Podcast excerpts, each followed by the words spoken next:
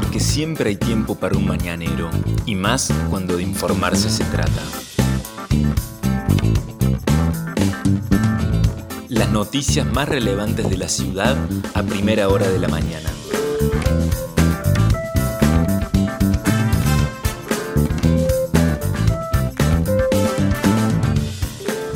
Hola, buenos días Río Cuarto. Soy la periodista Vanessa Lerner y este es El Mañanero, un podcast de otro punto digital en el que de lunes a viernes desde las 8 de la mañana te contamos cuáles son las principales noticias para que lo comiences bien informado.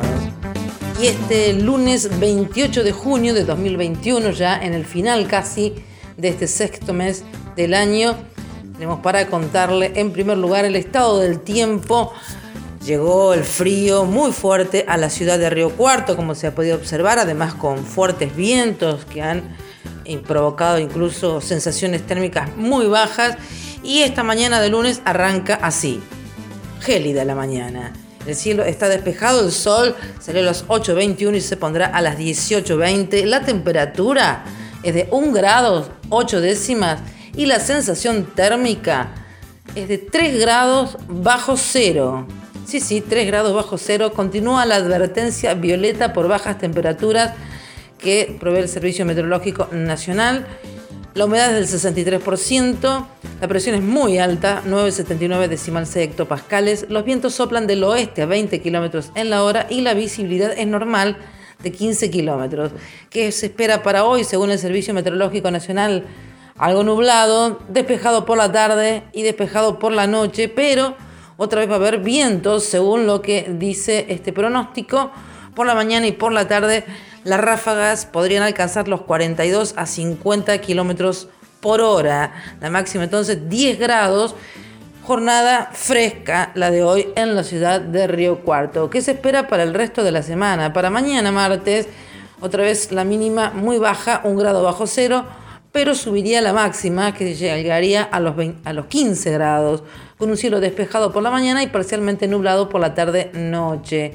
El miércoles sube un poquito la mínima, 2 grados, y la máxima sería 15 grados. Volverían los vientos tanto por la tarde, por la mañana, todo el día del miércoles habría viento proveniente del norte. El jueves la mínima sería de 4 grados y la máxima de 17 grados con un cielo parcialmente algo nublado. El viernes 5 grados y la mínima y 19 la máxima. Esas serían las extremas con cielo parcialmente nublado. Y para el fin de semana que viene se espera también temperaturas no tan frías porque el sábado serían 7 y 18 las extremas y el domingo 8 y 17 grados las extremas, las marcas térmicas. Así que una semana con sobre todo un frío amanecer en la ciudad de Río Cuarto y hoy abrigarse porque está realmente muy frío en el inicio de la jornada. Reiteramos, un grado 8 décimas la temperatura y la sensación térmica de 3 grados bajo cero al inicio de la jornada. Estas son las principales noticias del día. Coronavirus, Río Cuarto notificó ayer 56 casos confirmados, el total es de 20.540 desde el comienzo de la pandemia. Se notificaron dos personas fallecidas, un hombre de 60 años y una mujer de 77 años de edad. El total de personas fallecidas desde el comienzo de la pandemia es de 326, según datos de la municipalidad al 22 de junio, que estaremos actualizando en la jornada de hoy. Los casos activos confirmados 1880.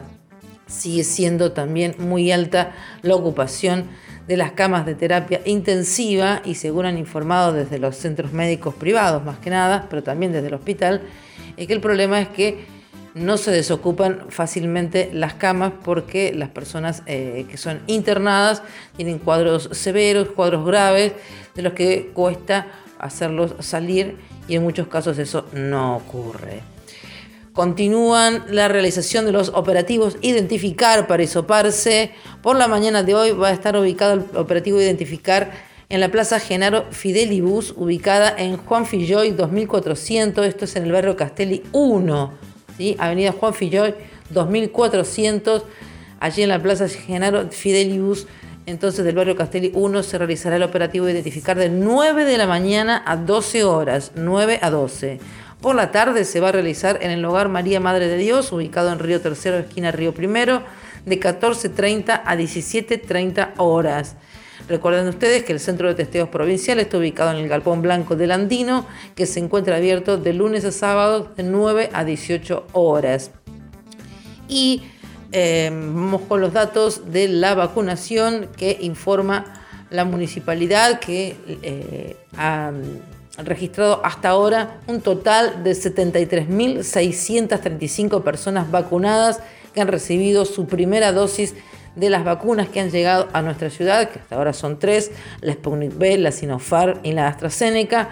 Son personas mayores de 60 años o más, personas de 18 a 59 años, personal de salud, fuerzas de seguridad, docentes, bomberos y personas con discapacidad.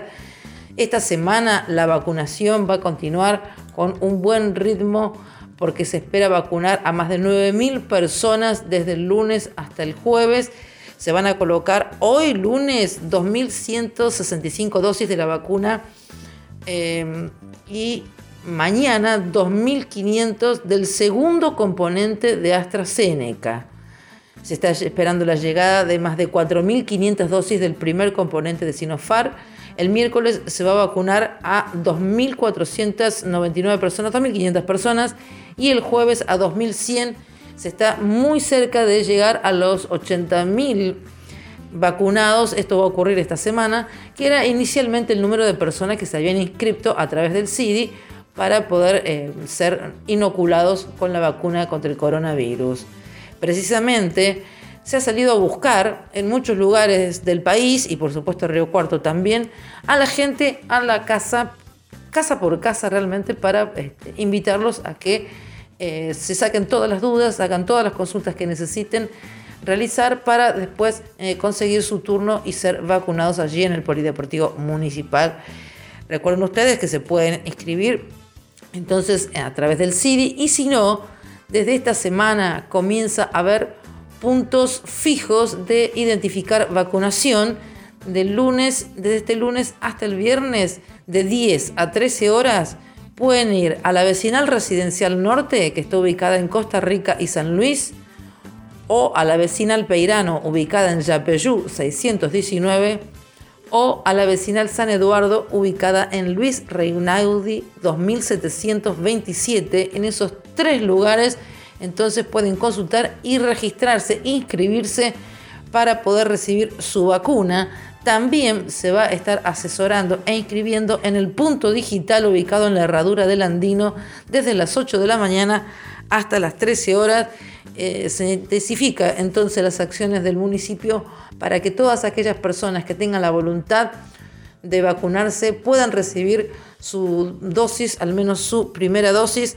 Tienen que llevar el DNI para poder inscribirse. Si tienen teléfono celular también, eh, llevarlo si tienen alguna comorbilidad o son mujeres embarazadas, algún certificado médico y eh, si necesitan o tienen un certificado único de discapacidad y corresponde, también pueden eh, llevarlo en el momento de concurrir entonces a cualquiera de estos puntos fijos que se han instalado esta semana para que todos aquellos que lo deseen puedan ir e inscribirse para recibir su vacuna contra el coronavirus más información referida a esta enfermedad, esta pandemia que nos está asolando.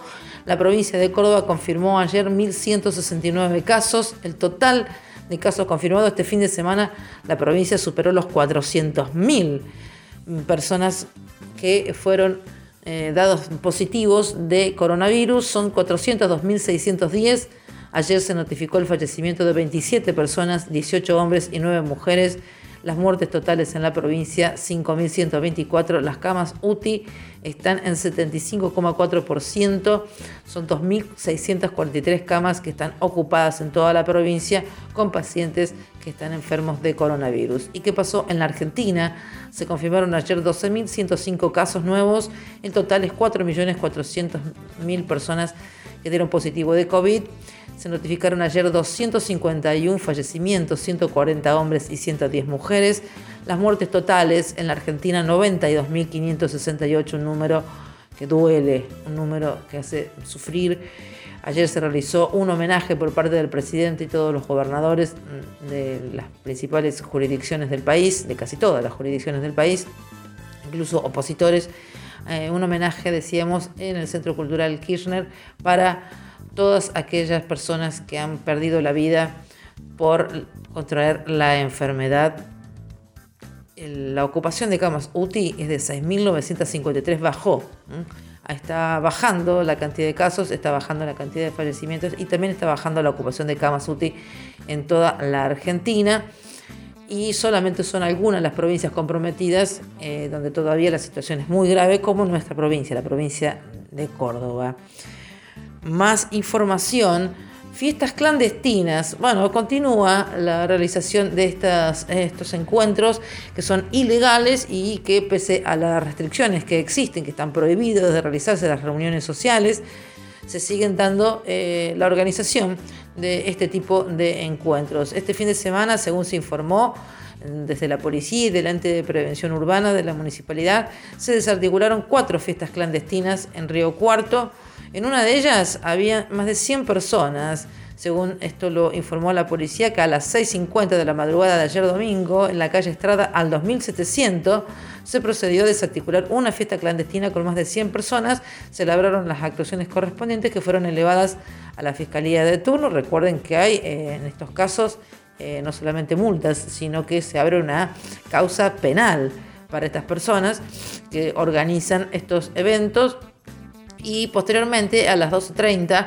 por disposición de la Fiscalía de segundo turno, se efectuó un allanamiento en la casa donde se había realizado esa fiesta clandestina y allí se secuestraron equipos de música, bebidas y otros elementos con relación al hecho que se estaba investigando, pero también se desactivaron otras fiestas, una en el barrio Alberdi con 50 personas, otra en el macrocentro con 15 personas y el sábado pasado se había este, también desarticulado una reunión no autorizada en una vivienda del sur de la ciudad donde había 30 personas.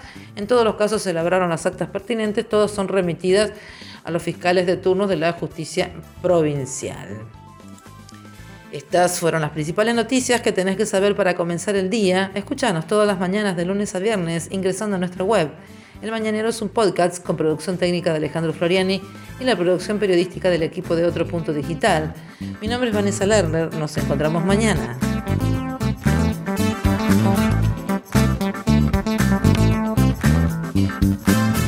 Esto fue El Mañanero, un podcast de otro punto con la producción periodística de Vanessa Lerner.